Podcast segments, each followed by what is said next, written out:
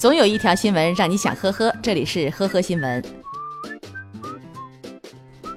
二零一八年二月十三号，西安的四名男子将一名年轻男子殴打致死。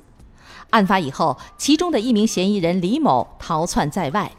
直到今年八月，警方发现李某曾经使用互联网软件短暂的登录过，与外界有过联系。警方经过研判，发现嫌疑人李某的轨迹可能在某小区附近。后来，民警通过网络登录信息，对该小区的一个住户进行了调查，发现租客是一对姐弟。经排查，姐弟两人和嫌疑人没有任何关系。随后，民警发现李某的女朋友潘某正好住在这对姐弟的楼下。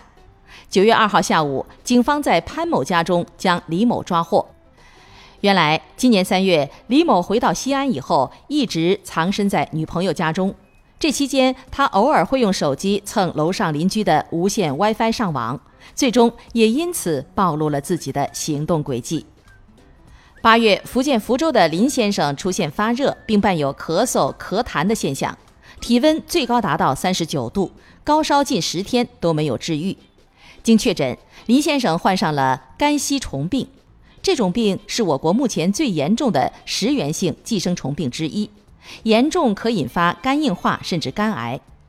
林先生透露，平时他爱吃淡水鱼虾，以为沾芥末就能将寄生虫杀死。这样的饮食习惯，林先生足足持续了三年。医生提醒，肝吸虫病初期没有明显的症状，该病的病程也相对进展缓慢。一旦出现了上腹不适、乏力、持续发热等症状，要及时就医。近日，江苏南通的一位马大哈车主开车到机场乘飞机去成都，可是人到成都了，车还在机场内发动着。更令人哭笑不得的是，车主对此毫不知情，直到被安保人员发现，这才找人打开车门将车熄火。等到处置完毕以后，这辆车已在原地发动了大约四十个小时。万幸的是，没有发生任何意外。